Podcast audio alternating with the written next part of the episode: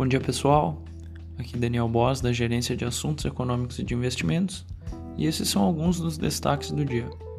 Os futuros americanos têm leve alta nesta quarta, após o presidente do Fed ter reafirmado na terça que acredita que as pressões inflacionárias nos Estados Unidos são temporárias.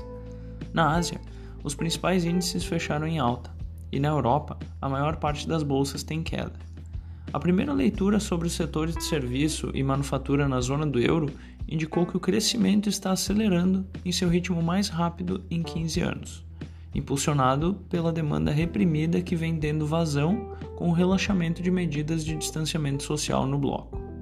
O índice IHS Market preliminar composto, que inclui os setores de serviço e manufatura, atingiu 59,2 pontos, a maior leitura desde 2006.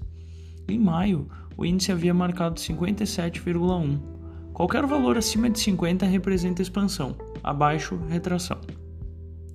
Por aqui, na reta final de definição dos últimos detalhes do projeto do imposto de renda, a equipe econômica está tendo que fazer novas simulações para subir de 2,4 mil reais para 2,5 mil reais por mês a proposta de correção da faixa de isenção do IR pessoa física. Hoje, quem ganha até R$ 1.900 está isento do imposto de renda. Na política, o contrato do governo federal para a compra da vacina indiana Covaxin entrou na mira da CPI da Covid, que vai investigar a negociação e o próprio ministro da Saúde. Vamos ao fechamento. O dólar fechou em queda aos R$ 4,95 o Ibovespa fechou aos 128.767 pontos, uma queda de 0,38%. O S&P 500 fechou aos 4.246 pontos, alta de 0,51%.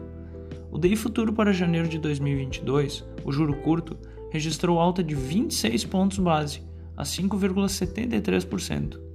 O DI futuro para janeiro de 2027, o juro longo, registra alta de 3 pontos base, a 8,67%. Agenda do dia. Nos Estados Unidos serão divulgadas as prévias do PMI. Além disso, teremos novos discursos de autoridades do Fed. Na zona do euro também serão divulgadas as prévias do PMI. E no Brasil, teremos o índice IPCS semanal e o fluxo cambial mensal. Por hoje é isso, tenham todos um excelente dia.